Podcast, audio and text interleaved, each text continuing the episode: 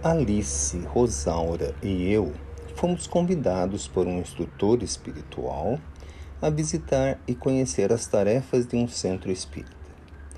Devíamos permanecer os três sempre juntos para que o aprendizado se desse em conjunto. Não podíamos interferir em nada do que ali estivesse acontecendo.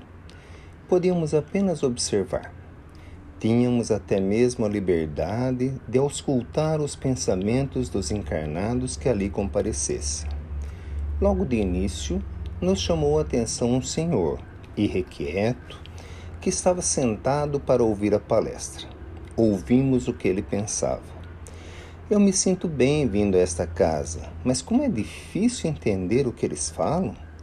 Quando chego em minha casa, mal consigo me lembrar de uma ou duas frases que foram faladas.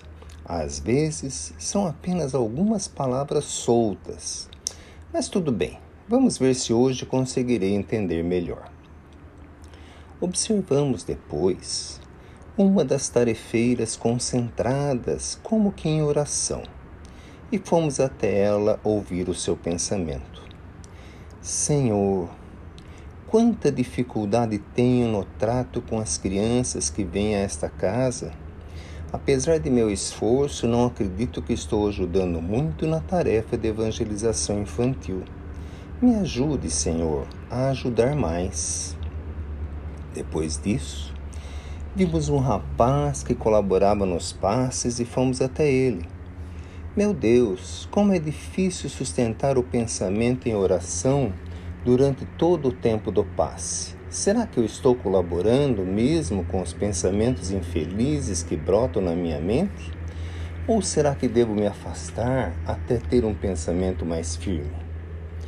E assim fomos observando diversos encarnados e os pensamentos eram semelhantes. Mesmo assim, cada um procurava executar sua tarefa na reunião da melhor forma possível. Perto do encerramento, o silêncio maior se fez e o dirigente iniciou uma prece, como que resumindo o pensamento de todos, mesmo que ele mesmo não os conhecesse. Por intuição, ele falou: Senhor, ainda não aprendemos a orar como nos ensinastes, mas lhe pedimos que receba o nosso tempo e os nossos esforços para fazermos o melhor pois esta tarefa é feita em teu nome, Senhor.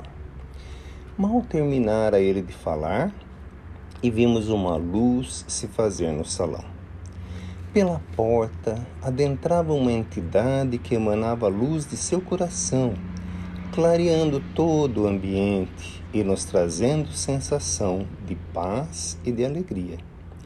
Rosaura olhou para nós e disse: vocês estão ouvindo a música que se fez e sentindo o perfume?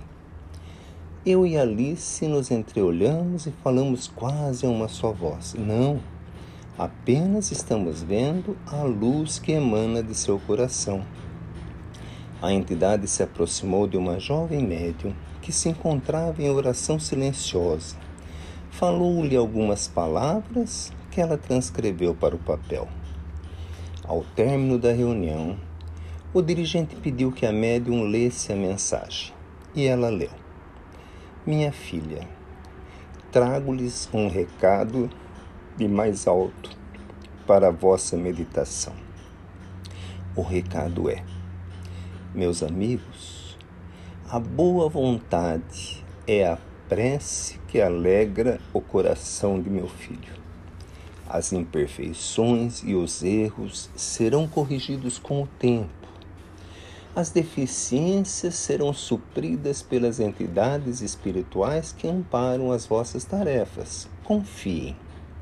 Mas a vossa boa vontade é colhida por entidades, e como um ramanete de flores é levado ao meu filho, que se alegra em recebê-la, e dos seus pensamentos retornam bênçãos de esperança e fortalecimento a cada um que colaborou com o ramalhete, mesmo que seja por uma pequenina tarefa aos vossos olhos.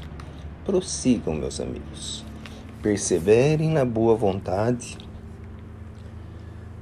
para com as tarefas que meu filho em favor da humanidade. Maria de Nazaré. Ao término da leitura, a entidade já não estava presente no centro, mas a sua influência se fazia presente entre encarnados e desencarnados, pois era-nos difícil evitar que as lágrimas brotassem de nossos olhos. Rafael, o Católico.